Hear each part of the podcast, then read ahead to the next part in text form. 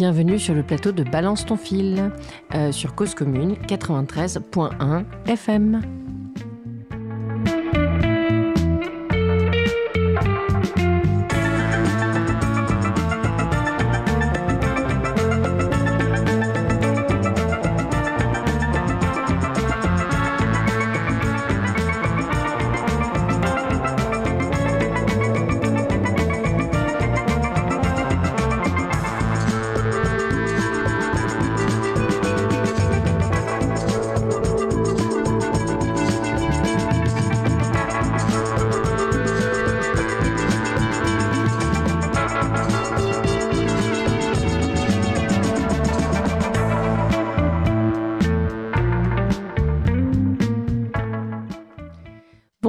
Tous. Aujourd'hui en plateau, sur le plateau de Balance ton fil, Quentin, Salut. Alizé, Salut Gaëtan, Salut. Colline, Bonjour. Victoria Bonjour. et Bastien. Bonjour. C'est parti. Alors on commence tout de suite euh, avec euh, environnement et climat. Et c'est Bastien qui s'y colle. Oui, alors je vais commencer par vous parler du textile. Donc selon des études, le textile représente de 3 à 10% des émissions de CO2 mondiales, ce qui fait de lui la deuxième industrie la plus polluante dans le monde après celle du pétrole. Donc euh, alors ça paraît étonnant d'avoir un chiffre aussi variable entre 3 et 10%, mais ce qui explique les scientifiques en fait, c'est qu'il est euh, impossible de, chiffrer précisément euh, ce, taux. Donc ceci s'explique par le fait qu'on achète aujourd'hui 60% de vêtements en plus qu'il y a 15 ans par personne.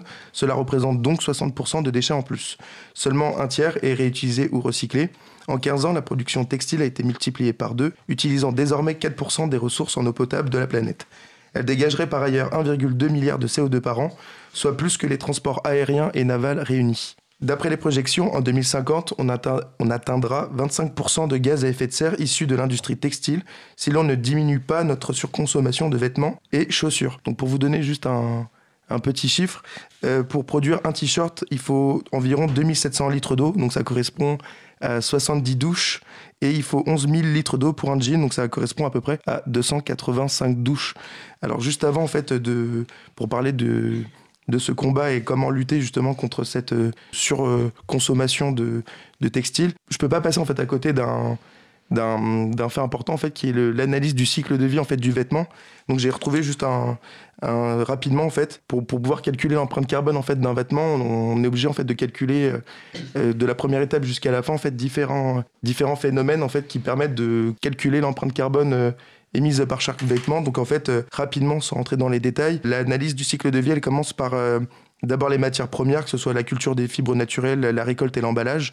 Ensuite, il y a la fabrication, donc la confection des tissus, euh, l'extraction, euh, la fabrication du vêtement textile, etc. Ensuite, il y a la distribution avec le packaging, le transport, etc. Il y a l'usage, donc le nombreux cycles de lavage, le sé- séchage et repassage. Et enfin, il y a la fin de vie, donc c'est l'incinération ou le recyclage. Donc parmi les solutions en fait, qui sont proposées, on a euh, les solutions classiques qui sont comme euh, garder ses vêtements plus longtemps, acheter d'occasion, donner une seconde vie aux vieux vêtements, privilégier des matières naturelles recyclées comme le coton, le lin ou la laine, ou utiliser des matières émergentes comme le peanut. Alors je ne connaissais pas. C'est un faux cuir en fait qui est fait à partir des feuilles d'ananas. Il y a également les fibres d'ortie. Elles sont biodégradables. Euh, donc ça me permet de- d'enchaîner tout de suite avec euh, ce phénomène. Quelqu'un Oui, souhaite réagir Il euh, faut- faudrait faire un, un droit de suite là-dessus, mais il me semble que j'avais lu quelque chose qui disait que le coton était beaucoup plus polluant qu'une. euh, Je, je confirme, en fait, Ouais. le coton, c'est assez polluant parce que euh, ça demande beaucoup d'eau euh, pour, euh, pour faire pousser le coton. Et ce qui fait qu'en fait, on pense que c'est un, un matériau qui est euh, du coup assez euh, écolo parce que naturel, mais la quantité d'eau qu'il y a besoin, par exemple, pour produire un jean en coton est en fait euh, hyper euh, mauvaise pour l'environnement. Donc Ouais. le coton à bannir. voilà. bah, c'est mieux Il faut mettre du, matières, du. Il y a, il y a un autre truc. euh, Je suis juste pas sûre que le jean soit en coton, mais genre plutôt les t-shirts. Le Si, si, jean, c'est en Si, coton si, si. Si, si. C'est en coton Ah, Oui. pardon. euh, je vais retrouver le nom. Il y a une matière euh, qui, est, qui est normalement. Je sais plus comment ça s'appelle, ça m'échappe. Je vais, je vais le chercher et je. Tu Oui. reviens vers nous et euh, je tout de reviens vers vous On dans deux droit de- minutes. un droit de suite. Oui, parce qu'il y a pas mal de vêtements aussi qui contiennent euh, pas mal de microplastiques. Et en fait, à chaque lavage du coup du vêtement, ces microplastiques vont euh, dans l'eau qui va dans les canalisations. Et comme c'est un microplastique, il ne il peut pas être filtré par les, euh, les, les, les systèmes de, de filtrage. Et euh, c'est du microplastique qui se retrouve dans les océans. Euh, et donc c'est pour ça aussi que euh, acheter des vêtements qui contiennent ces fibres plastiques, c'est aussi très polluant. D'accord. Alors on continue, euh, Bastien. Voilà, donc euh, dont, en fait, un des phénomènes qui est en partie lié justement à cette, euh, à cette pollution de masse, il y a ce qu'on appelle le fast fashion. Donc c'est au travers en fait d'un combat d'une blogueuse et mannequin londonienne qui s'appelle Ama Bouram, qui elle en fait s'engage contre la fast fashion pour une mode équitable. Donc selon elle en fait, la, la, première chose c'est que la mode devrait répondre à trois questions urgentes. Donc la première c'est améliorer les droits et les conditions et les conditions de travail des employés dans l'industrie du textile. Ensuite, c'est l'industrie du textile doit s'atteler à réduire la pollution. Et enfin, l'industrie de la mode devrait éviter le greenwashing. Donc pour ceux qui ne le savent pas, le greenwashing, c'est une pratique qui consiste pour les entreprises de la fast fashion à s'approprier la tendance de la mode équitable pour faire croire aux consommateurs qu'ils agissent en faveur des travailleurs et de la planète. Donc pour lutter contre ces problèmes qui touchent l'industrie euh, du textile, il y a euh, Ama Abouram, en fait, sur son blog, elle propose quatre solutions. Donc euh, encore une fois, comme j'ai dit tout à l'heure, acheter des vêtements d'occasion, acheter local et connaître la provenance de ces vêtements, aimer ses vêtements et en prendre soin. Comme ça, ça évite de devoir en racheter justement régulièrement. Et enfin, échanger et louer euh, des vêtements. Donc comme ça, ça leur donne une durée de vie un peu plus, un peu plus longue. Et en plus de ces, de ces recommandations, elle a mis en place en fait son propre site internet qui présente des alternatives à la fast fashion et va inciter les gens à consommer la mode de façon éco-responsable. Donc son site internet qui s'appelle euh, Style and Sustain, qui a été donc créé par elle, présente des marques en fait de mode équitable et qui encourage les gens à essayer la mode éthique et durable. Merci beaucoup, Bastien. C'est quand même des, chiffres, les chiffres que tu as donnés sont quand même sidérants. C'est-à-dire 11 000 11 000 litres d'eau pour un jean euh, et même 2700 litres pour un t-shirt. Moi, c'est des, chiffres qui vraiment me, me sidèrent un peu. Ouais, c'est énorme. Mais euh, comme le disait Bastien, il y en a, enfin, c'est pas la seule initiative d'ailleurs. Moi, j'en ai vu plusieurs passer euh, récemment qui, sur, sur mon fil Instagram notamment, parce que j'ai l'impression que c'est c'est le ah réseau qui en parle le plus au, niveau des pubs et peut-être qu'ils ont, ils ont compris que j'étais quelqu'un qui était potentiellement intéressé par le sujet. Mais il y a de plus en plus. Tu veux dire les algorithmes? Les algorithmes, c'est ça. Donc on voit des cotons, on voit par exemple des cotons euh, au lieu pour euh, une alternative au coton pour le visage qui sont euh, des, des, des, espèces de, de petits trucs en micro, enfin en fibres naturelles qui sont qui, qui, sont lavables à la machine à laver.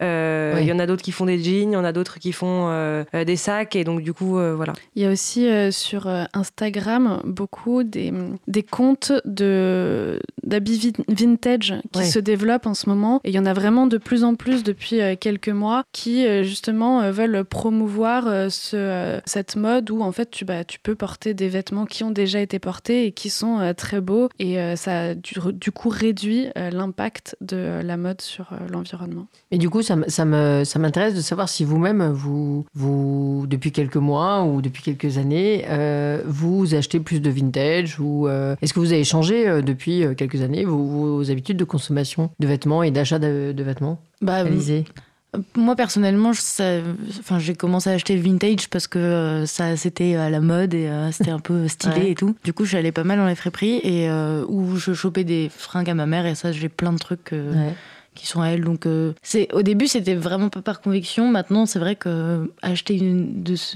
une seconde main, etc., c'est aussi par conviction, mais T'en es consciente maintenant, ça t'arrive Maintenant, j'en suis, euh, maintenant j'en suis consciente. Et il y a plein de choses que j'achète plus parce que euh, je me dis mais j'en ai plein et euh, et ça sert à rien d'en avoir un quinzième parce que parce que là pour le coup c'est vraiment contre tout, tout ce que tu prônes donc voilà. Gaëtan, est-ce que tu t'habilles vintage? Moi, je vais quasiment pas acheter de vêtements. Ouais. Je dois y aller peut-être deux fois par an grand maximum. J'ai horreur de tout ce qui est centres commerciaux, boutiques, tout ça. Donc en fait, j'ai pas vraiment changé mon mode de consommation, mais j'achète très peu de vêtements. Ouais, t'es toujours écolo de base. C'est ça, mais involontairement. Colline. Oui, bah de, de, plus en plus. Euh, d'ailleurs, euh, là sur moi, euh, j'ai un pull que j'ai acheté grâce à un compte Instagram. Et en plus, l'avantage, c'est que c'est moins cher que ce qu'on peut trouver dans le commerce. Ça, c'est un pull Yves Saint Laurent en laine que j'ai mhm. acheté à moins de 50 euros. Donc, tu vas devoir citer deux autres marques aussi. Oui, et Dior Chanel. J'ai aussi, non, c'est vrai, j'ai aussi acheté un col roulé Prada en laine hyper chaud qui est, qui, qui m'a coûté rien du tout et plein d'autres marques. Je dois en Ouais. et je sais pas, Brice peut-être. Et euh, c'est Lio. C'est Lio, voilà. Mais euh, je veux dire, l'avantage, c'est que du coup, ça coûte aussi beaucoup moins cher d'acheter mhm. vintage pour des choses de meilleure qualité généralement. Et moi, maintenant, quand je vais dans des euh, grandes enseignes de prêt-à-porter, en fait, je, je, je suis dégoûtée Je vois tous les défauts des vêtements pour, qui, qui ont une très mauvaise qualité pour un prix exorbitant. Et je, je vois plus ces magasins du tout d'un même œil maintenant. Avant, j'avais très envie d'avoir un peu tout. Et maintenant, plus du tout. Ouais, Victoria? Moi, je suis un peu comme Gaëtan, c'est-à-dire que j'achète très peu de vêtements, mais en fait, juste parce que j'ai ça, m'agace en fait de dépenser autant d'argent euh, pour un truc que je porterai pas d'ici euh, d'ici quelques mois. Et en fait, on se, j'ai l'impression effectivement d'être habillé tous les jours de la même façon. J'espère que ce qui est pas tout à fait le cas, mais euh, j'ai, en tout cas, je pense qu'on a tous plus ou moins cette impression. Et au début, quand on achète des nouveaux vêtements, on se dit oh là là, ils sont tellement beaux, je m'en lasserai jamais. Au final, on s'en lasse quand même. Donc du coup, j'ai accepté de me mettre lassé. Je reste lassé. mais comportement écolo ou non? Comportement écolo, euh, j'ai découvert les friperies assez récemment en revenant à Paris parce qu'en fait, euh, moi, je, euh, c'est, je pense que c'est l'influence aussi un petit peu bobo parisienne de c'est chic les fripes. Ça l'est pas forcément aux Pays-Bas où je vivais avant. Et c'est. Il n'y a pas de friperie. non, je pense que c'est un truc qui est très hip. Donc c'est c'est à Berlin, c'est à Paris, à New York. à New York, voilà, c'est dans les endroits où en fait il y a le plus de consommation, bizarrement, que. On est content de mettre des vieilleries. On est content de mettre des vieilleries, on se dit que c'est chic. Et je pense que c'est plutôt ça la raison pour laquelle les gens vont en friperie. Mais c'est vrai que maintenant, les gens qui allaient déjà en friperie se disent bon, bah, je suis encore plus satisfait parce qu'en plus, c'est écolo. Ça. Donc en fait, ça fait un, c'est un double. on, tue. Euh, j'ai, l'expression en anglais dans la tête. On tue, vas-y, vas-y. on tue deux oiseaux avec une pierre, mais c'est pas ça du coup. Ouais, bah on fait d'une pierre deux coups. Euh, mais de, toute façon, enfin, quand on entend les chiffres de Bastien, moi, ce qui m'étonne aussi, c'est que hum, ça nous est pas super familier cette question euh, de la pollution par le par le par le textile. On, l'entend un petit peu en fait, mais par exemple la pollution par les avions euh, ou les bateaux, c'est beaucoup plus présent. Quoique les bateaux, c'est plus récent. Mais la pollution par les avions, on, l'entend. Et quand tu dis que le textile pollue plus que le transport aérien et naval, ça c'est vraiment une, une, information que j'avais pas du tout. Si tu veux, donc voilà, propageons-les de manière à ce que euh, on aille acheter vintage, euh, pas seulement pour être beau ou belle, mais euh, pour être un peu écolo. Alors on continue toujours sur les. Ah, tu voulais dire quelque chose? Oui, et en fait j'ai retrouvé le nom de. Ah, très bien. Du, du, du, du matériau. Ouais, c'est mhm. ça qu'on dit. c'est le lyocell. Le sel qui euh, qui euh, bah, Du coup, c'est euh, carrément moins polluant. je vais vous lire un peu ce qu'ils disent. Vas-y, vas-y. Donc, le lyocell provient de la cellulose de bois d'eucalyptus asiatique, issue de forêts durables. Sa fabrication ne nécessite, pas de solvants nocifs ni polluants et sa matière est éco-friendly. Le lyocell possède des propriétés similaires à la laine, mais est à 50% plus absorbant que ce dernier. Il est également plus doux que le soie et le lin. Merci beaucoup pour ce droit euh, instantané. Alors, donc ensuite, on va continuer tout de suite avec euh, Victoria. Mhm. Vas-y, c'est parti.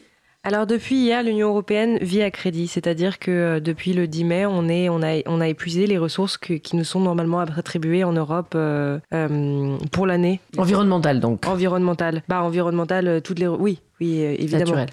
On les a épuisés. Euh, c'est, on rappelle que c'est, l'alerte a été lancée, pardon, jeudi euh, par WWF. Et euh, c'est en France, on est excuse, on, représente.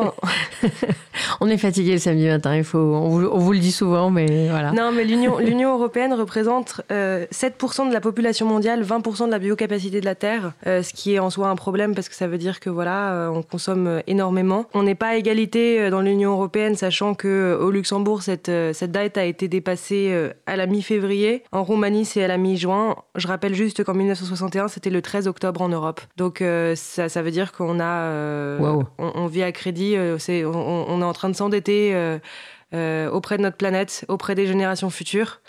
Février au Luxembourg, ça me paraît. Bah en fait, ils sont très peu et je pense qu'ils polluent énormément par rapport à la. Je pense que c'est proportionnel par rapport au nombre d'habitants qui y vivent. Ouais, c'est ça, c'est intéressant. Et en fait, ouais, c'est intéressant parce que j'aurais pas non plus imaginé que le Luxembourg était. À mon avis, c'est les vols en avion pour. Peut-être que c'est février prochain et que. Mettre l'argent à la banque. c'est ça. C'est les jets privés. Et que si, toute la planète vivait comme les Européens, nous aurions besoin de 2,8 planètes. Donc euh, voilà. C'est pas génial comme euh, conclusion. après, il y a, quand même des, c'est quand même contesté par euh, par certaines par certains spécialistes qui disent que c'est cette date, euh, cette échéance, c'est un peu, enfin ce, crédit, comme on en parle dans les médias depuis hier, c'est quand même un, c'est c'est de nombreux raccourcis parce qu'on compare un peu des choses qui sont pas forcément comparables. Il y a un journaliste qui s'appelle notamment Léo Hickman, qui est un journaliste de The Guardian, donc un, un média britannique, qui explique explique que c'est des simplifications qui ont été faites parce que avec euh, le trop plein d'informations, en fait, les, les, les, spécialistes environnementaux ne savent plus comment faire pour que euh, les médias se sentent alertés et qu'ils relayent l'information. C'est-à-dire qu'en fait, on, parle de célébrités euh, comme Georges Clooney, dont, dont, on parlera plus tard dans l'émission, comme les Kardashians, dont on parlera aussi peut-être plus tard dans l'émission, et qu'en fait, ces informations passent avant finalement les informations qui sont peut-être euh, moins euh, glamour, moins sexy, mhm. moins, enfin ça vend moins. Et donc du coup en fait euh, c'est pour, euh, il explique que euh, même si c'est un chiffre qui est intéressant et que on peut en parler, on compare, c'est comme, il, explique que c'est comme comparer des pommes et des poires et qu'on compare les champs de maïs, le, les émissions de gaz à effet de serre et la destruction de la forêt tropicale, ce qui n'a aucun rapport, les, les, uns, les, ces, faits n'ont aucun rapport, les, uns avec les autres. Et donc du coup que en fait on, même si, même si c'est un chiffre qui est intéressant et que c'est bien de pouvoir alerter et que ça, c'est, on peut lui donner ce crédit-là. En revanche, euh, c'est quand même faire des c'est, faire des raccourcis qui sont peut-être euh, pas forcément euh, justes. Simplement, si tu veux, c'est, c'est pas un, un, journaliste, si tu veux, d'un journal scientifique. Non, non, mais c'est un, journaliste. Non, non, c'est un journaliste. Non, mais c'est un journaliste qui est spécialiste de l'environnement. Donc c'est ah oui, d'accord. Ok, parce que non, c'est pas, c'est pas, c'est pas un scientifique non plus. Non, c'est pas un scientifique, mais c'est pas le seul à l'avoir dit. Hein. C'est euh, c'est juste que euh, c'est. Euh, en fait, on est dans il, une telle... il explique non, mais il explique quand même que le chiffre est calculé de façon extrêmement précise et qu'il y a un détail incroyable sur le site internet du Global Footprint Network qui est basé en Californie, donc qui, qui, qui définit ce, ce chiffre, qu'il calcule cette date, mais il, est, il dit juste qu'il faut juste pas forcément prendre ça au pied de la lettre et que c'est pas tout à fait. Euh, en fait, on peut pas Il y a des choses qui sont juste pas comparables et que nous, on se retrouve avec un chiffre qui est une date, qui correspond à une date et qu'en fait, ce, tu peux pas. Euh, Ouais, en fait, je comprends bien l'idée, mais si tu veux, le, le si, enfin, je, arrêtez-moi si je me trompe, mais pour moi, si tu veux, c'est, on est dans une telle urgence climatique, c'est comme le, chiffre de 2030 à partir duquel, euh, en fait, les choses vont être visiblement irréversibles. Évidemment, c'est pas 2030 ou 2042 ou etc., mais je pense qu'on est dans un, dans un moment où il faut dire des choses qui sont un peu frappantes euh, pour que les gens bougent. Oui, mais c'est ce qu'il dit. Euh, et, donc, euh, du coup, en fait, pour moi, le, fait que ce soit pas à la forêt près, etc., est pas vraiment euh, pertinent. C'est-à-dire que. Ah non, mais c'est pas du tout ce qu'il, c'est pas, ce n'est pas du tout ce qu'il dit. D'accord. Alors dans ce cas-là, j'ai peut-être, euh, non, non, non, je me suis peut-être mal exprimé, mais c'est pas du tout ce qu'il dit, et c'est qu'il dit justement que c'est, ça, ça, a l'avantage d'alarmer les gens, parce qu'en fait, euh, si les médias n'en parlent pas, personne n'en parle.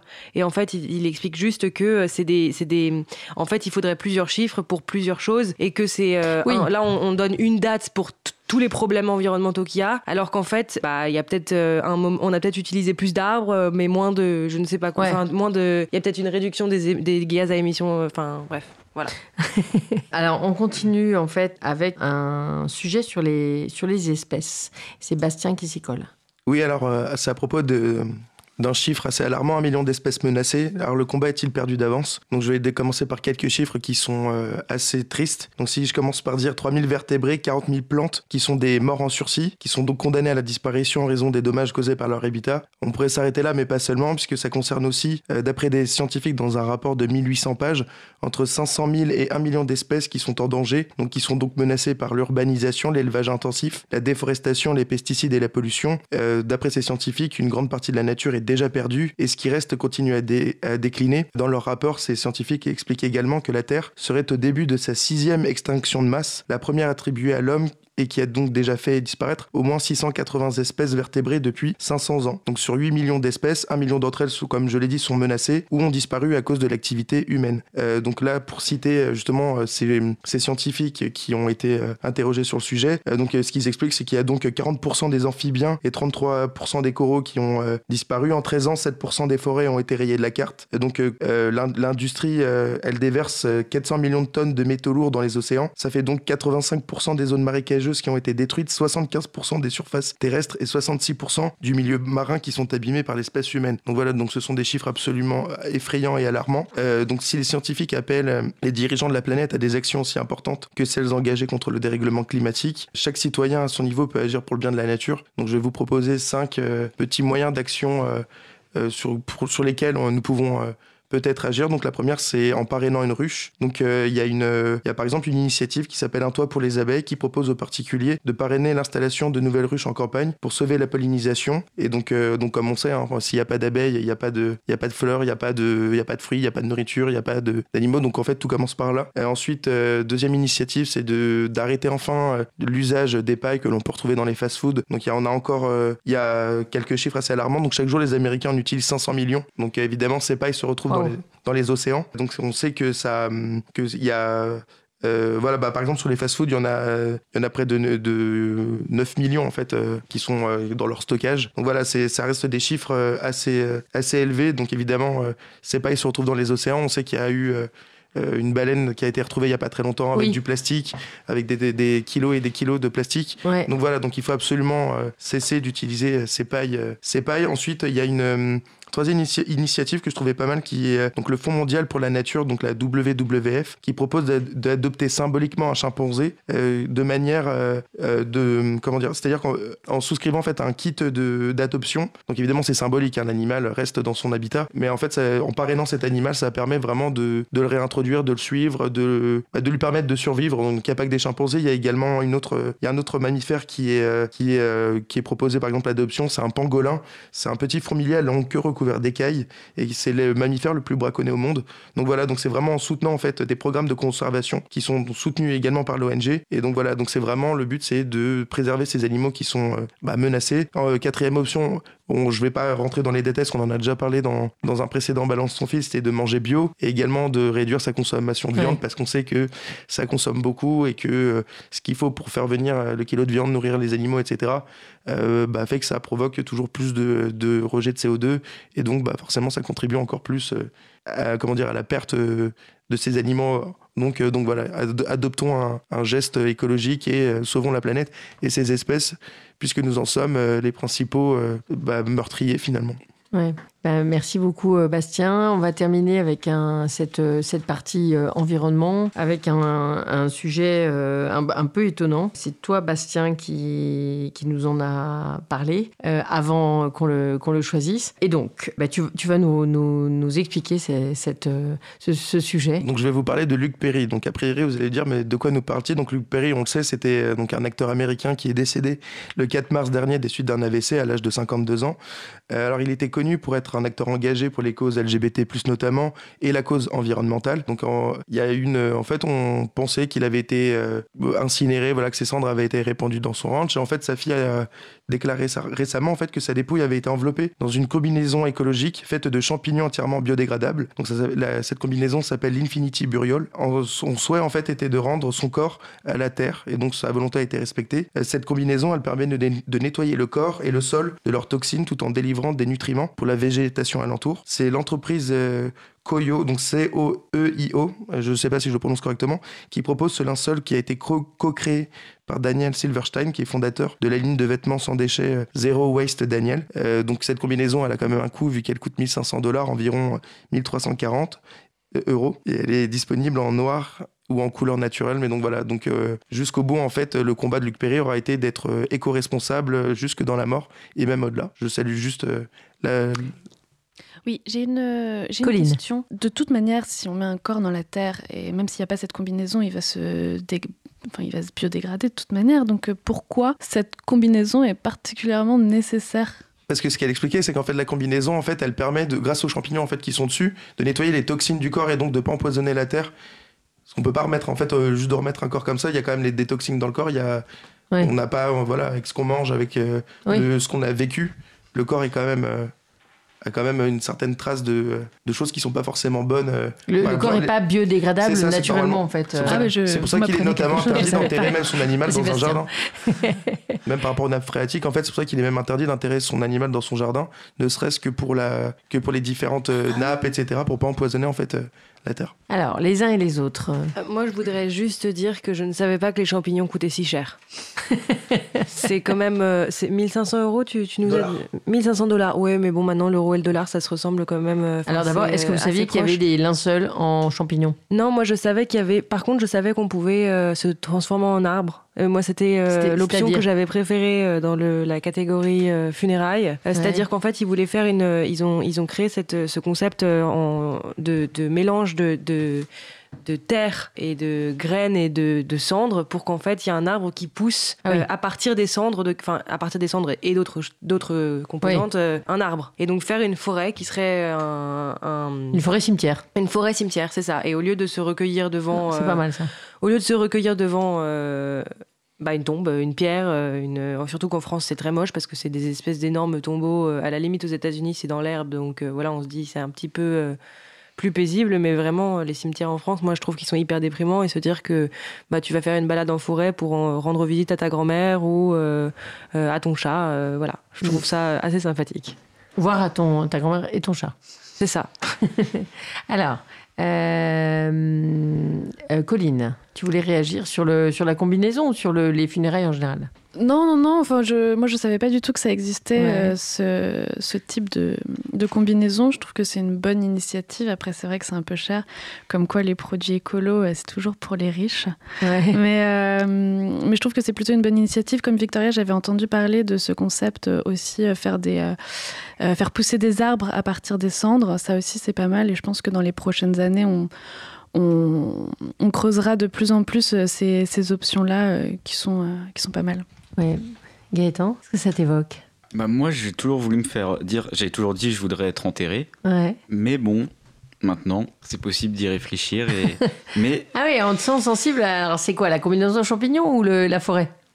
Bah, les deux sont, sont de belles options. Après, Ouais. euh, j'ai pas, en fait, j'ai pas envie de prendre une décision là-dessus. J'espère avoir encore Ouais. le temps d'y réfléchir. Ouais, c'est difficile de penser à sa propre fin, euh, surtout dans les derniers développements, quoi. Non, Goline, t'as pas l'air. euh, Non, bah, ça fait partie de, Ouais. du cycle de la vie, donc euh, non. Après, dans Non, moi je suis d'accord avec Colline, j'y pense euh, assez souvent. Dans l'idéal, voudrais moi- ci, je voudrais ça.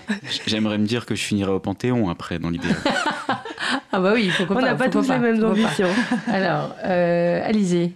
Euh, oui, oui. Euh, Moi, Ouais. je veux me faire incinérer, ça c'est sûr. Ouais. Parce que moi, les trucs dans la terre, ça me. Ugh. Bref. Mais alors là, écolo ou pas? Parce que. Ah non, mais je- en fait, j'ai trop d'images euh, qui me perturbent pour pouvoir euh, dire que c'est une bonne idée.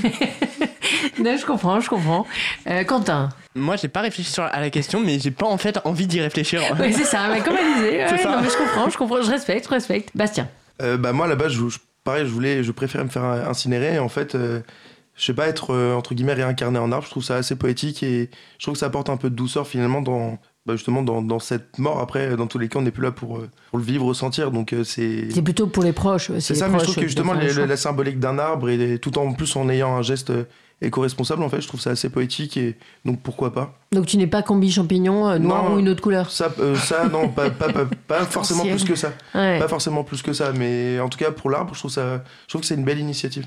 Victoria. Je trouve que l'option euh, les cendres dans l'océan ou dans la mer, c'est aussi assez poétique. euh, et j'en avais parlé à un ami, on avait parlé de. Il me disait, mais que- comment ça, tu as réfléchi? Et je me disais, bah, euh, quitte à. Il faut réfléchir parce qu'il faut réfléchir à ses proches et, et euh, si jamais il nous arrive quelque chose. Et, et il m'avait dit, en fait, moi, je trouve ça très beau d'avoir de, d'avoir ces cendres répandues dans l'océan parce que euh, tu peux aller en. Tu peux te dire, bon, bah, à chaque fois que je vois l'océan Pacifique Oui. ou l'océan Atlantique, tu te dis, Tout bah, il y a fait. mon ami dedans ou il y a, ma- Ouais, y a ma sœur dedans. Mm. ou- Enfin, bref, que des trucs glauques, Ouais. mais. euh, Mais c'est Ouais. c'est interdit par la loi de jeter les cendres n'importe où. mais de toute façon, euh, Oui. je pense que c'est assez facile à faire. Enfin, je, Ah oui, dans, je- dans je- la mer, c'est accompagné, hein, il me semble. je crois que tu peux avoir des, t'as des permis aussi. Il faut des autorisations. T'as des mais Tu peux pas le faire euh, si tu veux de, de très proche des côtes, des choses comme ça. Mais il y a tout un, il y a, il y a quand même un encadrement. hein. Et puis avec le nombre de- d'humains sur Terre euh, qui, euh, qui est maintenant euh, considérable, on est obligé de réfléchir à ces options euh, qui sont pas euh, l'enterrement euh, pur et simple dans Bah, la enfin, terre. moi, je trouve ça assez surprenant en fait que ce soit pas autorisé, euh, tout simplement parce que qu'est-ce que on... si quelqu'un se noie, on va pas. Non, mais c'est pour des questions de pollution. Si tu veux, c'est Les c'est-à-dire cendres- que si tout le monde euh, met euh, de- de- des, des corps dans, dans l'eau, si tu veux,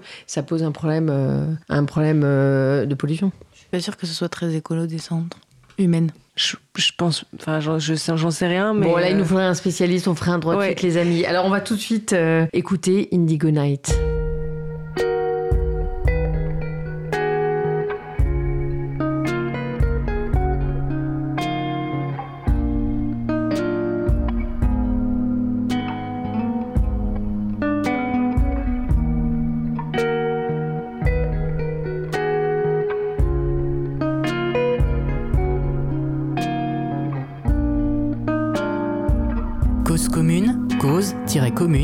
cause-commune.fm 93.1 Imagine the girls around town assemble. The traveler's song they come ask him Where he came from Cause they've watched him Washing his face near the pond. A curious boy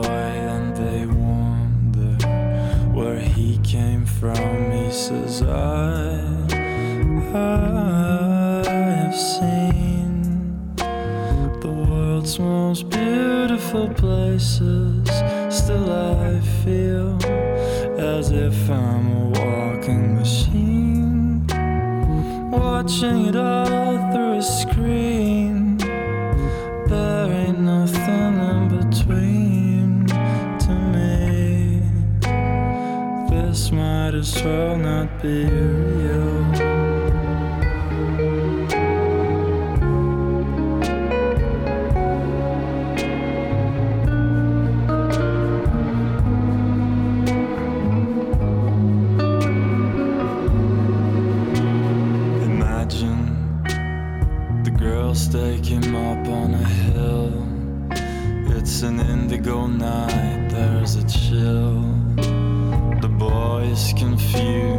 He's still as they gather around him. So many of them, they all sing about the pleasures of life, and he cries, Why can't I sing along with some feeling or some meaning? It feels like I've always been blind. cry.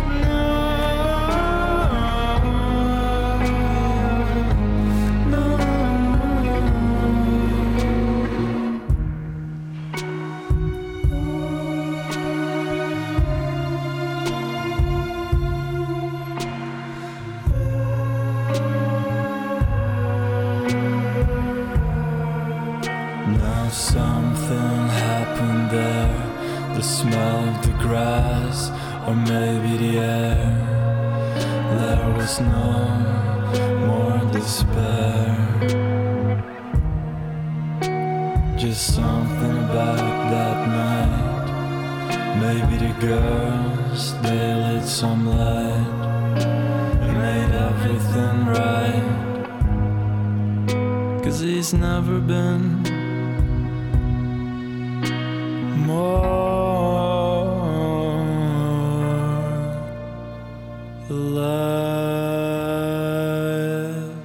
De retour sur le plateau de Balance ton fil sur Cause Commune 93.1 FM. Alors, euh, on a une nouvelle rubrique qui s'appelle le con de la semaine. Voilà. Et c'est Colline qui s'y colle. Oui, alors le con de la semaine ou les cons de la semaine sont euh, Pascal Pro et Elisabeth Lévy. Donc l'animateur euh, CNews et euh, la directrice du magazine Causeur étaient donc sur CNews et recevaient la militante écologiste et candidate aux élections européennes Claire Nouvian. Et je ne sais pas si vous avez vu la séance, mais Pascal Pro et Elisabeth Lévy faisaient beaucoup de sarcasme sur le ré- prétendu réchauffement climatique parce que euh, vous voyez bien qu'aujourd'hui à Paris, euh, il fait quand même super froid. Elisabeth euh, Lévy, me semble, a même évoqué les climato-sceptiques qui n'ont pas le droit de s'exprimer et qui sont brimés par tous ces écolos prétendument scientifiques. Donc voilà, la, militante écologiste Claire Nouvian a bien dit que tous les, tout ce qu'elle affirmait était soutenu par des milliers de scientifiques et elle considère avoir été prise dans un guet-apens climato-sceptique. Voilà, et, et donc, euh, en fait, le, le- là où, je ne sais pas si vous avez les uns les autres regardé la, la séquence, mais là où les choses se sont vraiment gâtées, c'est qu'en fait, assez vite, euh, elle a été euh, mal traitée. Euh, alors, c'est, euh, ça, s'est manifesté en fait par des, par des termes qui ont été employés. Donc, euh, elle a été traitée de folle, en fait. Euh. hystérique, folle, etc. Et, et, euh, en fait, ça, ça a donné lieu à énormément, énormément de buzz sur le net. En fait, c'est devenu viral, cette vidéo, puisque bah, quand on est une femme, très rapidement, on vous traite de folle, d'hystérique. Mais c'est euh, cette voilà. fameuse hystérie féminine. Voilà, c'est, apparemment euh, c'est euh, mondialement reconnu que l'hystérie n'est que féminine qu'un, homme ne peut pas l'être. Bah, en fait, hystérique vient de utéros, euh, qui veut dire utérus. Donc évidemment, c'est l'origine médicale fait que, en fait, on en parle traditionnellement pour les femmes. Mais quelqu'un qui est émotionnel, voire qui persénère, en fait, quand il est euh, donc euh, masculin, il ne peut pas être affublé du terme hystérique. Et finalement, dès qu'on s'énerve, on est hystérique quand on est une femme. Donc du coup, c'est une façon, euh, c'est en fait un comportement extrêmement sexiste. Même pas forcément que quand on s'énerve, c'est dès qu'une femme euh, hausse un peu euh, le ton, Oui, c'est ça. euh, elle Mm. est qualifiée, elle peut être qualifiée d'hystérique. C'est ça. Et du coup, il y a un hashtag, donc je crois que c'est Crazy Li- Like Us. Je vais demander à Alizé de faire un- une recherche tout de suite sur son PC. Crazy Like Us, en fait, qui, euh, bah, qui est un mouvement qui est parti de cette vidéo virale pour dénoncer ce comportement sexiste, dont on a déjà parlé euh, à Balance ton fil, sur les matinales, par exemple, euh, de, bah, notamment de, France Inter. Euh, c'est Quentin qui avait fait le, sujet. Voilà, quand on est une femme à l'antenne, c'est pas toujours, euh, c'est pas toujours simple. Donc on tenait vraiment à Balance ton fil à en, parler. Moi, je voulais réagir sur un autre point qui a été soulevé dans, dans le débat, c'est le côté de donner la parole aux climato-sceptiques. L'année dernière, j'avais fait une recherche pour un travail pour mes personnels, en plus, pour, sur les climato-sceptiques, et c'est vrai qu'il n'y a rien. Dans les médias français, on ne trouve rien. Il y a très peu de climato-sceptiques qui ont la parole, et généralement, pour démonter, je trouve, les théories absurdes, il faudrait leur donner la parole pour pouvoir leur répondre et leur dire, mais ce que vous dites est aberrant. Oui, c'est dommage. fait faux parce que. Et en fait, en les censurant, ça renforce le côté on nous censure, on dit la vérité, euh, suivez-nous, on a raison.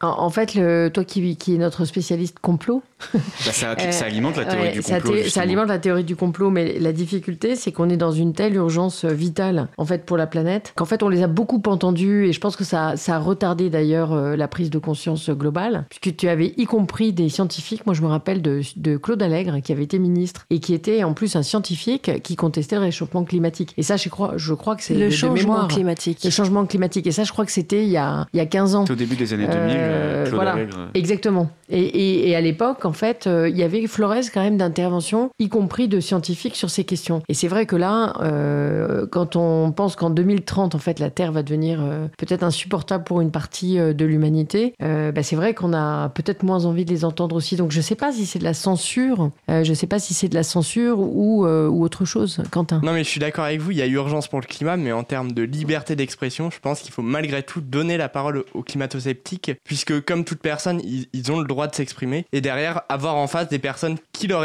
qui leur expliquent pourquoi euh, c'est urgent d'agir pour le climat, et du coup permettre de démonter justement ces théories climato-sceptiques.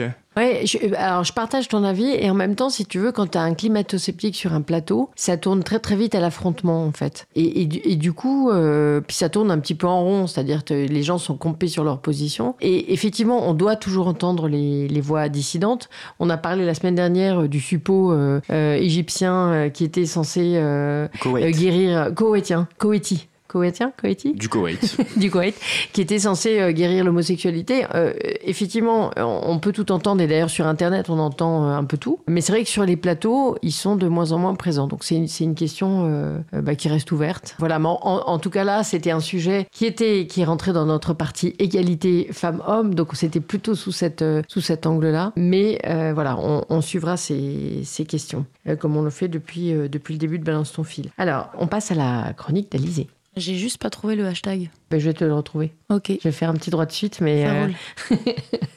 vas-y. Alors.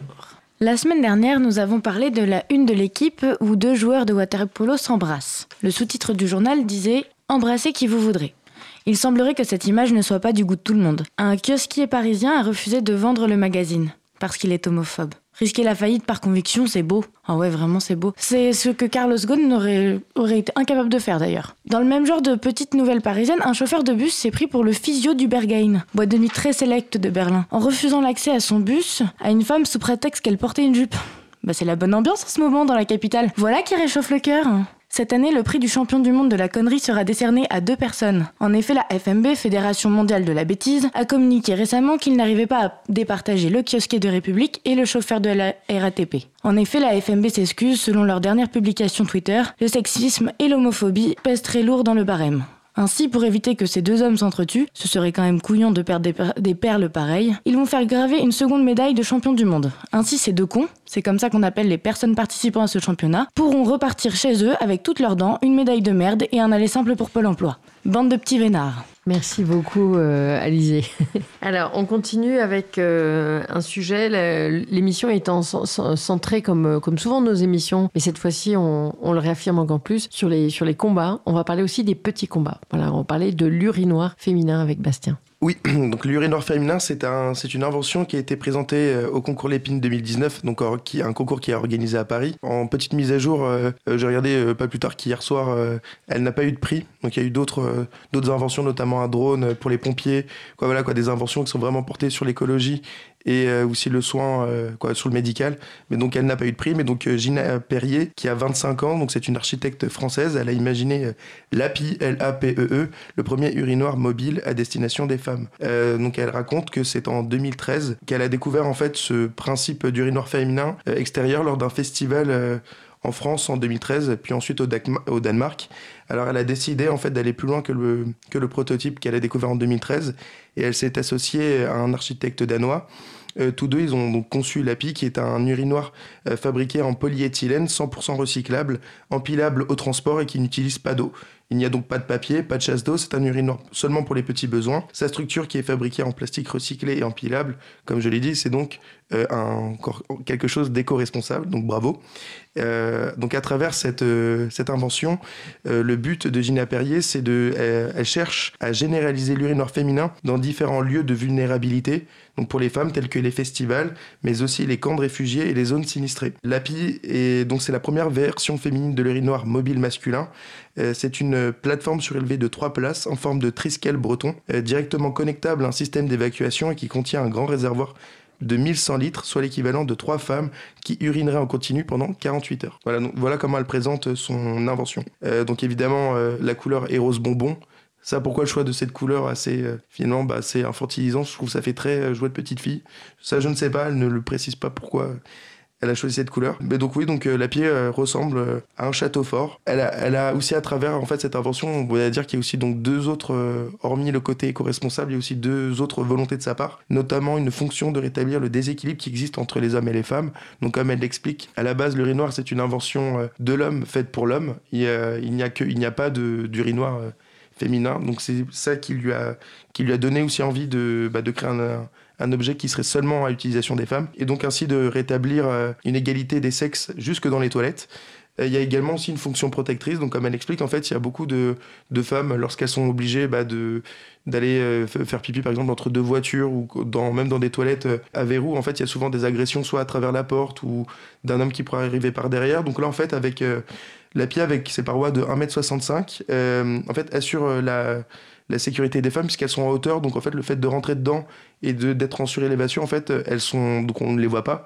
Mais elles par contre avec euh, la tête on va dire qui dépasse elles voient ce qui se passe autour et du fait aussi qu'il y ait du monde autour donc en fait elles se protègent on va dire un peu du monde extérieur donc elles sont tranquilles pour euh, pour voir si un danger arrive et éventuellement fuir euh, le cas échéant donc euh, juste pour petite conclusion en fait il y avait déjà en 2018 une start-up française qui, s'appelait Madame Pi et qui avait déjà dévoilé un urinoir féminin écologique à porte battante donc voilà donc l'idée a germé depuis hein. et en attendant de voir ces inventions au détour de festivals cet été euh, les désormais les désormais connues pistes debout sont déjà commercialisées sous de nombreuses formes. Donc euh, il y en a des recyclables, des jetables, des réutilisables en carton en silicone. Donc à vos inventions et étonnez-nous. Oui, les pistes debout, tu dis. Oui, Ça s'appelle comme ça. En tout cas, c'est vrai que c'est bien que tu les décris parce que quand on voit la photo, euh, on a du mal à comprendre le, si tu veux, le cheminement où on- on- ça ressemble à une espèce de, de euh, ça ressemble à une espèce de, de, de fleur, en fait. euh, euh, Oui, en voilà. fait, c'est trois, bah, comme un triskel, donc c'est-à-dire que ça, ça. fait euh, un peu comme une espèce de rosace. Ouais, parce que moi, je me posais la question de la sécurité, justement. Bah, en Ouais. fait, avec juste deux petites marches, donc il n'y a pas de porte. Donc en fait, c'est deux petites marches, elles s'enfoncent dans, justement dans le, le renfoncement là où elles vont faire pipi.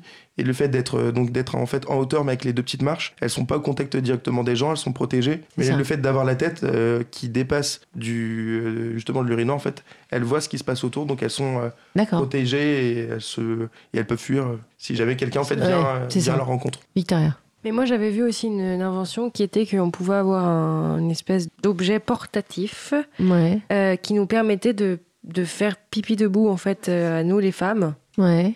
C'est le pisse debout dont il parlait juste euh, à la fin. Ah, d'accord, ok. Bon, bah, c'est ça, c'est le. Mais alors, c'est quoi? C'est- Je comprends pas. En fait, c'est juste que ça, ça c'est une forme, on peut le mettre euh, entre, euh, Entre entre, les les jambes. Ouais. Et en fait, le, le- bah, ça, ça redirige en gros euh, comme euh, le, le, le ferait euh, euh, un, un homme.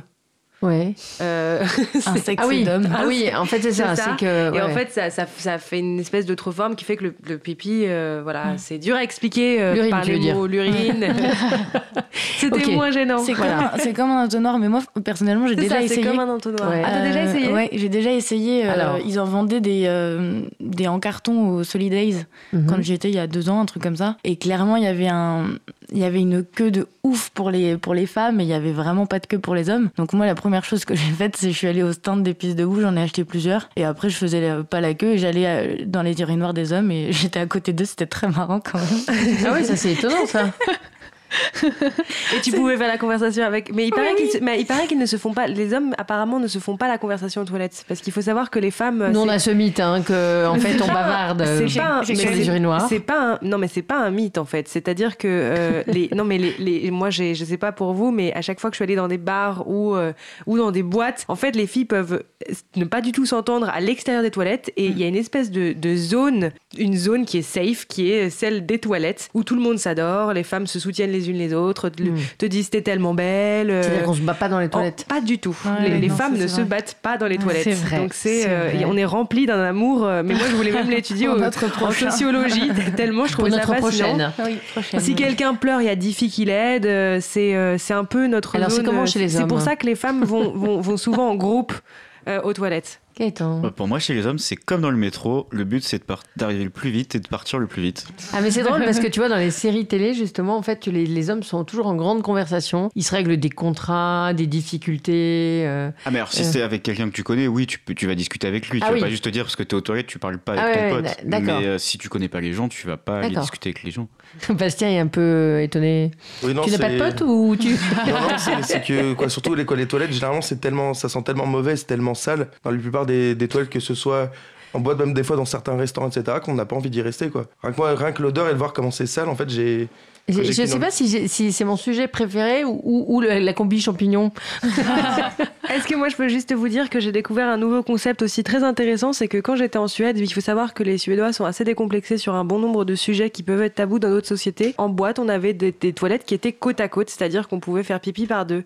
Donc en fait, il n'y avait pas de mur entre Ah les bon deux. Non, on pouvait se... si les gens voulaient se tenir la main ou euh, se Ah raconter bon leur vie ou rigoler ensemble pendant que c'était possible. parce incroyable. Et c'était dans le bar étudiant, c'est-à-dire que c'était pas, euh, c'était pas dans une boîte un peu Oui, bizarre. euh, euh, voilà, donc des toilettes qui étaient côte à côte sans. D'accord, donc on est encore loin de ça hein, à Paris. Donc, euh, amis, amis suédois, vous avez vraiment de l'avance. Je, je me demande si on n'aurait pas le droit à une petite chanson, en fait, euh, tout de suite. Hein Alors, euh, c'est pas facile de choisir la chanson, puisque là, j'ai les chansons sous les yeux. Surtout Euh, après ce sujet-là. Voilà, je crois que je vais prendre euh, Thérapie Taxi, euh, featuring Romeo Elvis. Et là, je n'arrive pas à lire ce que j'ai écrit. It's sale. Merci. Cause commune, cause-commune.fm.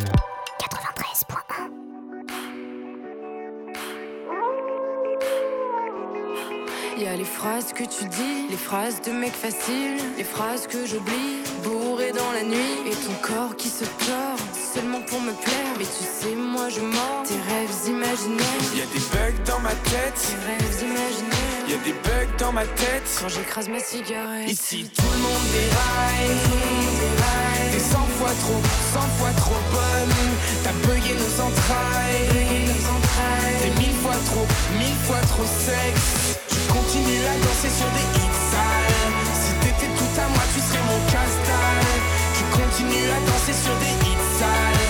Si t'étais tout à moi, tu serais mon castal. Je manque d'applications comme les GSM.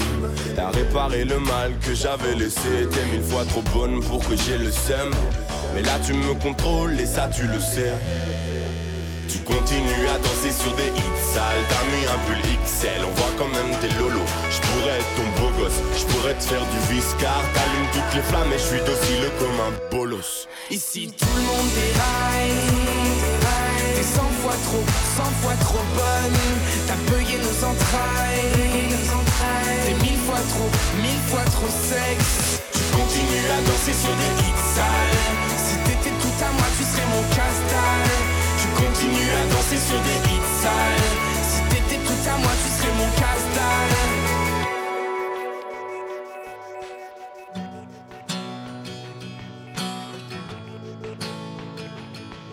a des centaines de guerriers prêts à tout tenter. Pour moi. À saigner pour la gloire de voir mon corps s'asseoir près d'eux. Une pensée viscérale qui finit par les rendre dingues.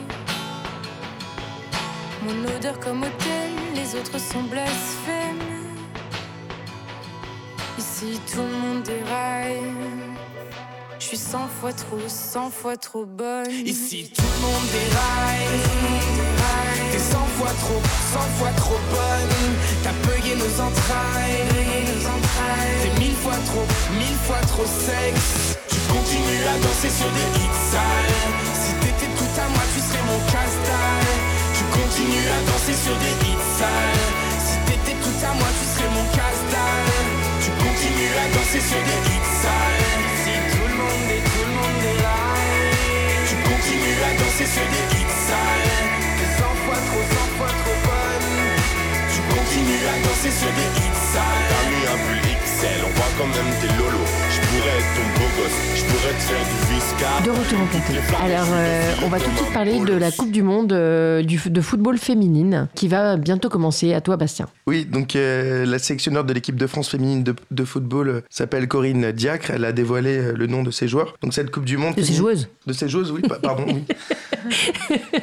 donc, la, la Coupe du Monde de, féminine de football prendra place en France le 7 juin à Paris à 21h et se terminera avec la grande finale le dimanche 7 juillet 2019. Donc euh, les dates euh, de ce mondial, donc oui évidemment on sait qu'elles sont pas choisies au hasard puisqu'elles sont euh, choisies d'une manière à ne pas...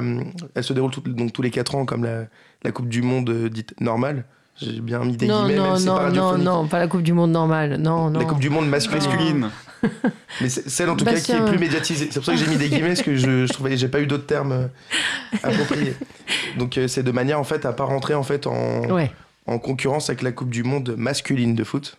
Donc autour de ces neuf villes euh, de l'Hexagone sélectionnées, il y a, on retrouvera Rennes, Le Havre, Paris, Valenciennes, Reims, Lyon, Grenoble, Montpellier et Nice. Donc on peut sentir qu'il y a quand même un réel engouement autour de cette, euh, de cette Coupe du Monde, puisqu'il y a déjà plus de 765 000 billets vendus qui ont été donc bah, qui ont été vendus à travers le, monde. On sait qu'il y a eu par exemple qu'il y a vraiment une effervescence notamment aux États-Unis, aux Pays-Bas ou encore en Angleterre. les États-Unis qui sont d'ailleurs les grands favoris de cette Coupe du Monde. Donc pour les prix des packs sont compris entre 25 euros pour la catégorie 4 et 254 euros pour la catégorie 1. Donc ça donne un coût moyen d'entrée pour les premiers billets à moins de 9 euros par match. Donc voilà, donc on sait qu'il y a, pareil niveau euh, télé, il y a un dispositif assez important qui va être mis en place. Euh, du côté du groupe euh, Canal, on sait qu'il va y avoir tous les matchs vont être retransmis, va, va, retransmettre tous ces matchs.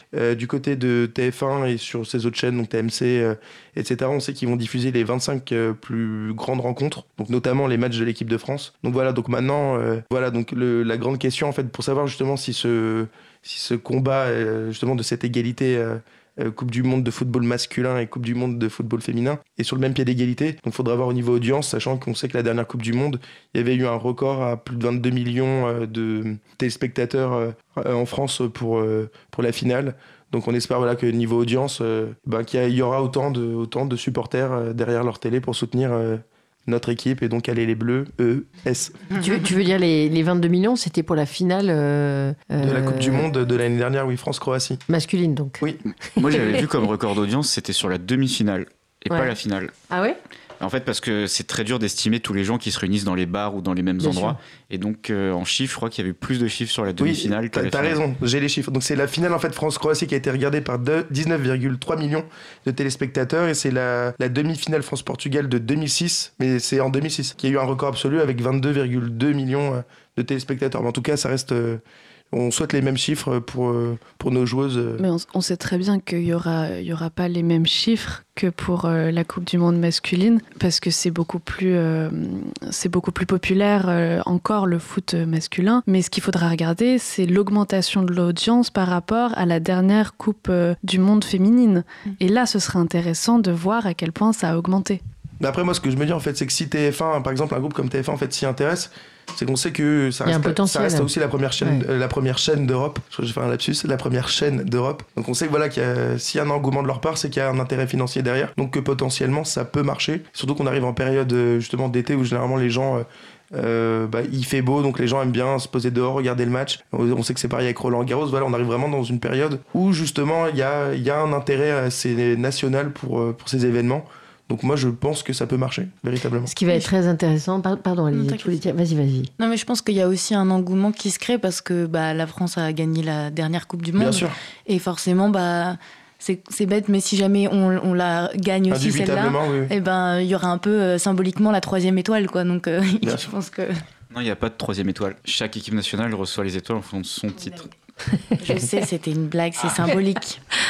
Mais euh, non, aussi, ça va- les chiffres vont être biaisés parce que la France organise l'événement. Donc, on va, il y aura beaucoup de- de- Ouais. de- de- d'effets médiatiques. Mais justement, c'est peut-être une grande chance en fait pour le football féminin français de se développer, puisque Bastien disait que aux États-Unis, en fait, euh, euh, c'était relativement populaire, mais c'est un, c'est un, le football féminin est pratiqué euh, depuis très longtemps et, euh, et regardé. Donc, euh, Mais ça, c'est sociologique aux États-Unis parce que le soccer est un sport féminin et les garçons jouent au foot américain. Ouais, c'est ce que j'allais- davantage. Ouais, Victoria. C'est ce que j'allais dire. C'est euh, c'est- effectivement c'est un sport qui est euh, plutôt pratiqué pour les filles euh, Mhm. aux, aux États-Unis. Je suis je suis tout à fait d'accord avec toi. Ce qui va être intéressant, je pense, c'est de regarder aussi qui sont les commentateurs. Parce que souvent, euh, bah, sur le foot euh, masculin, on a vraiment euh, quand même dans les commentaires qui sont faits euh, des clichés, des choses assez désagréables, euh, voire euh, des commentaires un peu racistes. Et sur euh, l'évolution en fait de, de joueuses féminines, pour la première fois en fait diffusée de cette manière-là, aussi large, etc. Et je pense qu'on va quand même assister, euh, et j'espère me tromper, mais à un festival de, de, de commentaires un peu, euh, un peu misogynes ou sexistes. Misogyne, je veux bien. En Tu crois revanche, pas? euh, en revanche, raciste, euh, c'est c'est le cas pour les hommes aussi. Ça, c'est Ouais, bien sûr. euh, ouais, je, euh, bien sûr. Non, parce que j'avais suis tombé sur un article, c'est la guerre des, des chaînes pour avoir des consultantes. Et Ah bah, normalement, il y aura sûr. énormément de consultantes et pas de consultants pour Ouais. la Coupe du Monde féminine. Mais, mais si tu veux, ça va être intéressant de regarder qui commente et comment. Euh, d- déjà, je ne sais pas si vous avez remarqué, mais dans les émissions de, de foot, pour ceux qui regardent des émissions de foot, il y a de plus en plus euh, de, de championnes en fait de football, notamment de, de l'équipe de Lyon euh, qui a gagné plusieurs fois la Coupe de la Ligue féminine. La Ligue des Champions. Euh, oui, pardon, la Ligue des Champions. Euh, Il y a plusieurs filles en fait qui sont en plateau et c'est extrêmement agréable parce que plus que des commentaires euh, généraux que font aussi les commentateurs sportifs hommes, elles font des commentaires en fait, des commentaires qui sont beaucoup plus précis, beaucoup plus techniques et ça surprend parfois en fait. Et moi souvent je signale à des, gens qui regardent et qui sont des, hommes que telle ou telle personne en fait et je, je vérifie sur internet parce que j'ai pas une bonne connaissance, mais est effectivement une grande championne euh, euh, multi-médaillée euh, euh, française. Voilà. Donc du coup, du coup, ben, on regardera ça avec Bah, avec Par attention. exemple, sur le Canal Football Club, l'émission de foot numéro 1 en France, il y a comme consultant tout leur boulot, ancienne arrière-gauche du PSG et de l'équipe de France. Exactement, donc c'est quand même euh, c'est assez, c'est assez bluffant. On continue avec un sujet, c'est Victoria qui va nous parler. Alors là, on a, on a étendu un peu, il ne s'agit pas seulement d'égalité euh, femmes-hommes, mais de lutte contre les discriminations. Voilà, c'est un sujet discrimination. Alors, on pourra retourner dans ces hôtels beaucoup trop chers comme euh, le Beverly Hills Hotel euh, à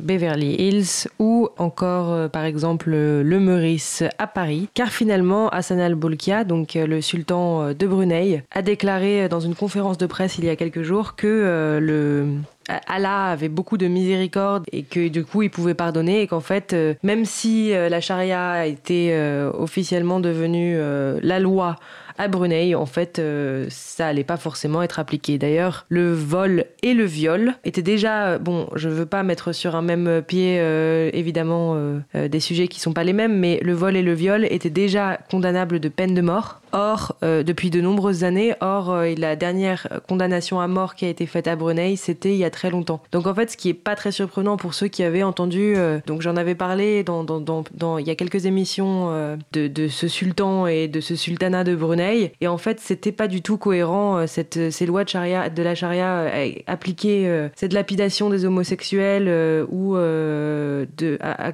des adultères. des adultères euh, n'avait pas grand sens quand on voyait le, le train de vie euh, de ce sultan qui joue au poker, euh, qui pratique l'adultère.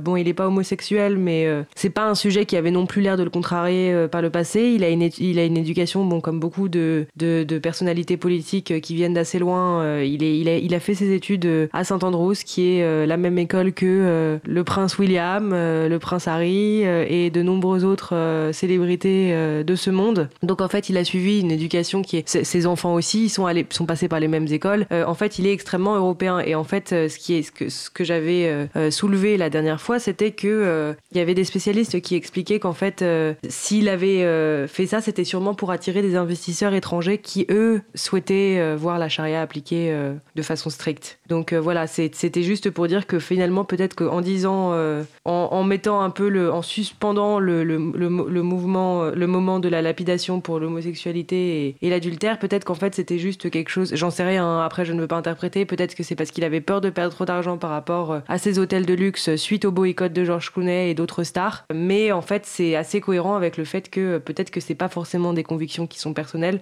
ce qui est tout autant condamnable. Hein. Le fait que ce soit ses convictions personnelles ou pour avoir plus d'argent, euh, mais voilà. Merci beaucoup Victoria. Mais c'est quoi le rapport avec les hôtels? J'ai pas compris. Ah oui, en fait, parce que tu n'étais pas là à la précédente euh, émission. On le rappelle pour nos auditeurs aussi euh, qui, qui n'ont pas entendu parler du sultanat de, du sultan de Brunei récemment. Donc en fait, ce qui s'était passé, c'est que euh, il avait été annoncé que désormais l'homosexualité et, et l'adultère seraient serait enfin légitime. Condamné. Serait condamné par la lapidation à Brunei. Et en fait, Georges Clooney avait donc du coup fait un éclat en, disant qu'il n'irait plus jamais dans ces, certains, certains de ces hôtels qui sont euh, à Paris, euh, à Los Angeles euh, et dans d'autres parties du monde. Et il avait, il avait dit je n'irai plus et je vous encourage à ne plus y aller car ces hôtels appartiennent en fait au sultan de Brunei. D'accord. Il avait fait un appel au, boycott. il avait fait un appel au boycott. Très clair. Ouais.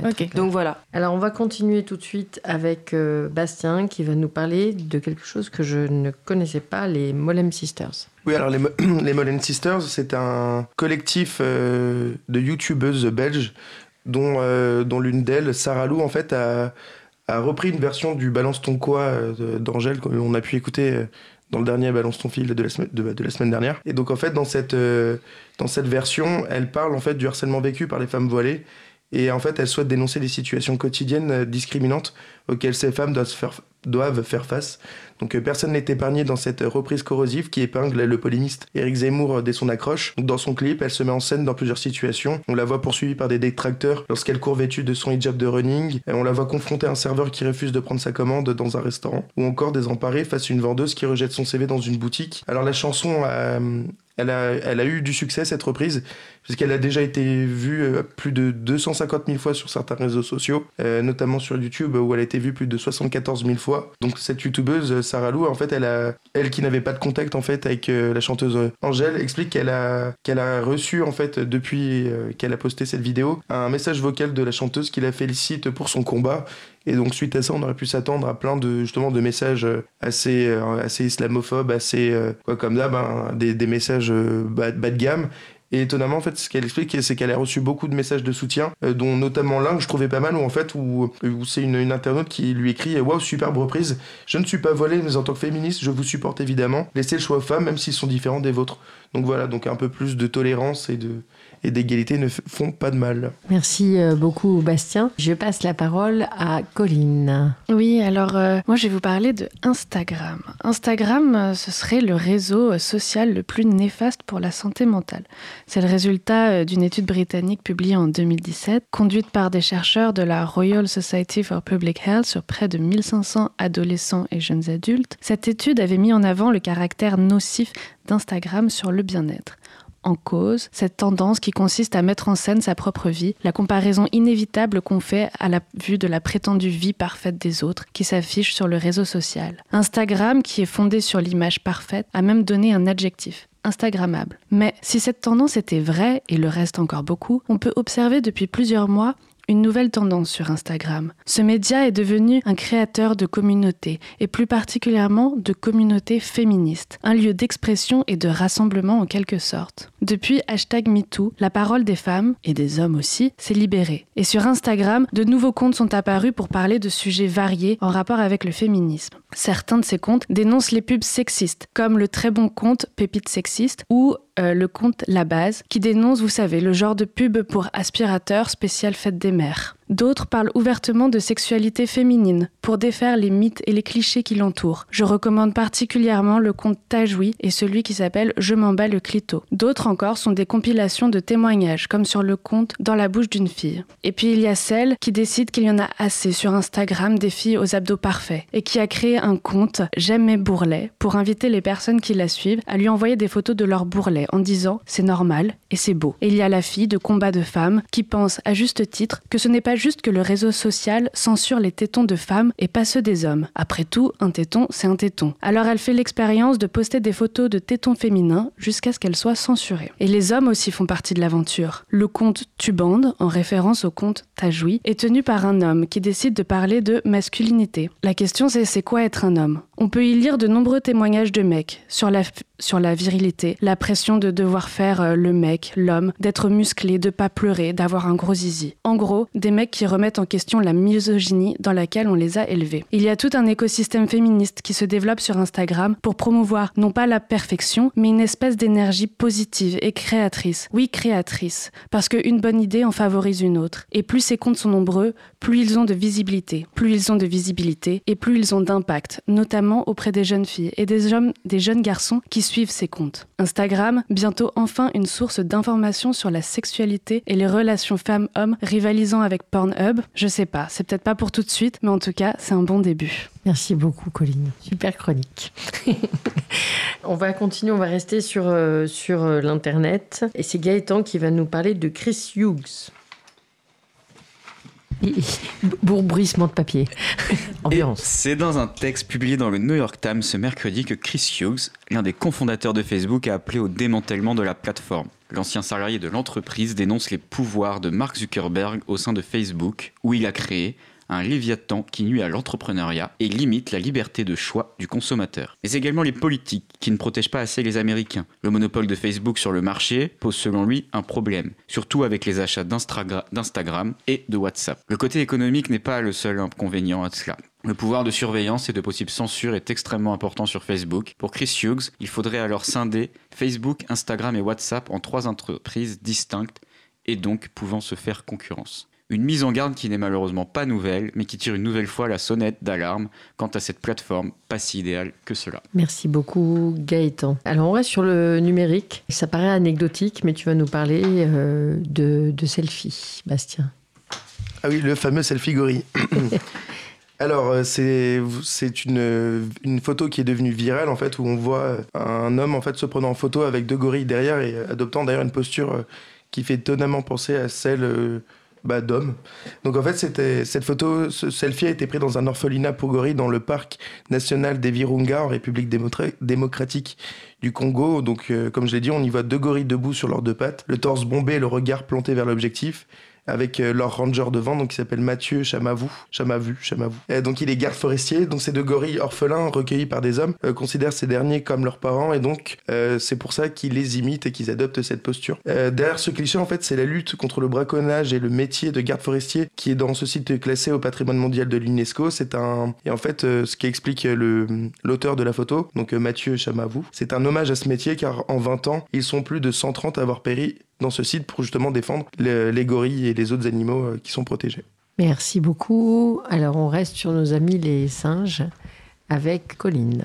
Oui, alors euh, toujours en parlant de primates, il y a quelques euh, jours, semaines, une vidéo était, euh, est devenue virale. C'était celle d'un chimpanzé qui en fait faisait défiler les images sur euh, Instagram et pour arriver à cliquer sur les photos pour les voir, retourner en arrière avec cette posture un peu désinvolte, euh, presque d'un ado devant son, son smartphone. La, la photo a été postée par Mike Holston sur le, le réseau social qui est un, un- un influenceur qui poste assez souvent des photos avec euh, des animaux. Celle-là, elle est très parlante parce que euh, le, le chimpanzé a l'air véritablement de comprendre ce qu'il fait. Euh, ce qui a induit beaucoup de personnes en erreur parce que, comme euh, l'explique la primatologue euh, Adriana Lowe, euh, ce chimpanzé n'a certainement pas pris le téléphone comme ça et commencé à scroller sur Instagram. Il a été entraîné pour ça, il a été dressé pour savoir le faire. Et c'est assez dangereux parce que ce genre de vidéo donne l'impression que le chimpanzé peut être un bon animal de compagnie alors que pas du tout. Et le problème avec ça, c'est que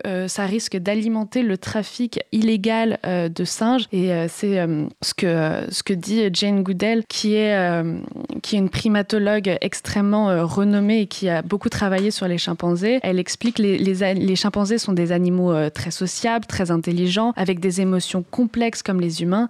Et leurs interactions avec les humains, telles que montrées dans cette vidéo, sont très dangereuses et nuisent à leur bien-être. Donc voilà, attention à ce qu'on peut voir et à ce qu'on peut diffuser euh, sur les réseaux sociaux, euh, juste pour avoir euh, beaucoup de, de likes. Merci beaucoup, Colline. Et Alizé, tu vas nous dire ce qui va passer en musique dans peu de temps. Alors, la musique qui s'appelle RAS, et c'est le titre du prochain court-métrage de Lucas Durkem, et la musique est de Bibi et Antoine Duchesne. Cause commune, cause-commune.fm. 93.1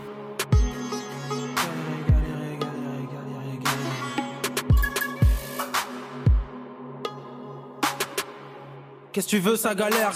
On ramasse, on s'aère. On met pas fait salaire, jamais même si ça merde Qui t'a ramé dans la mer.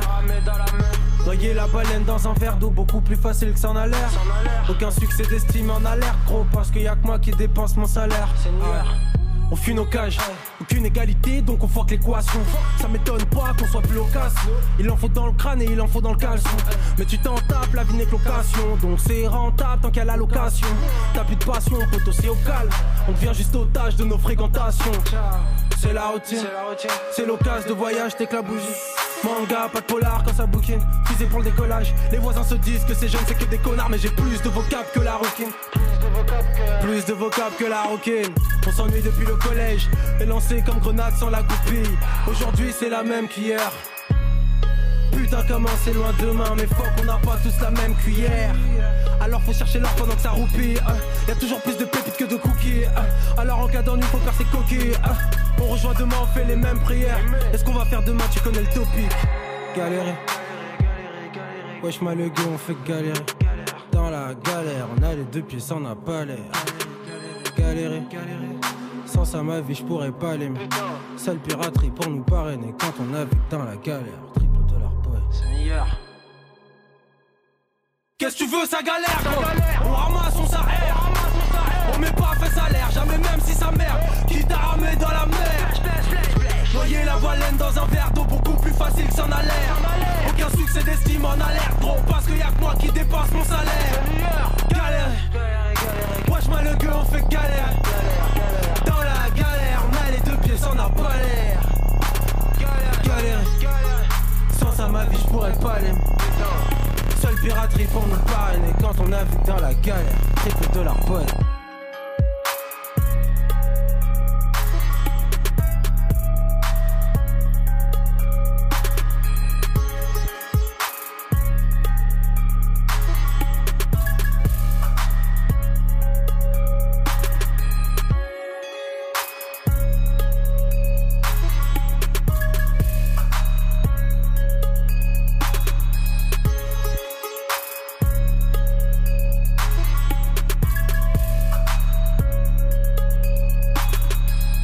De retour en plateau, en fait, euh, eh bien, on était en train de, de, de bavarder. Voilà.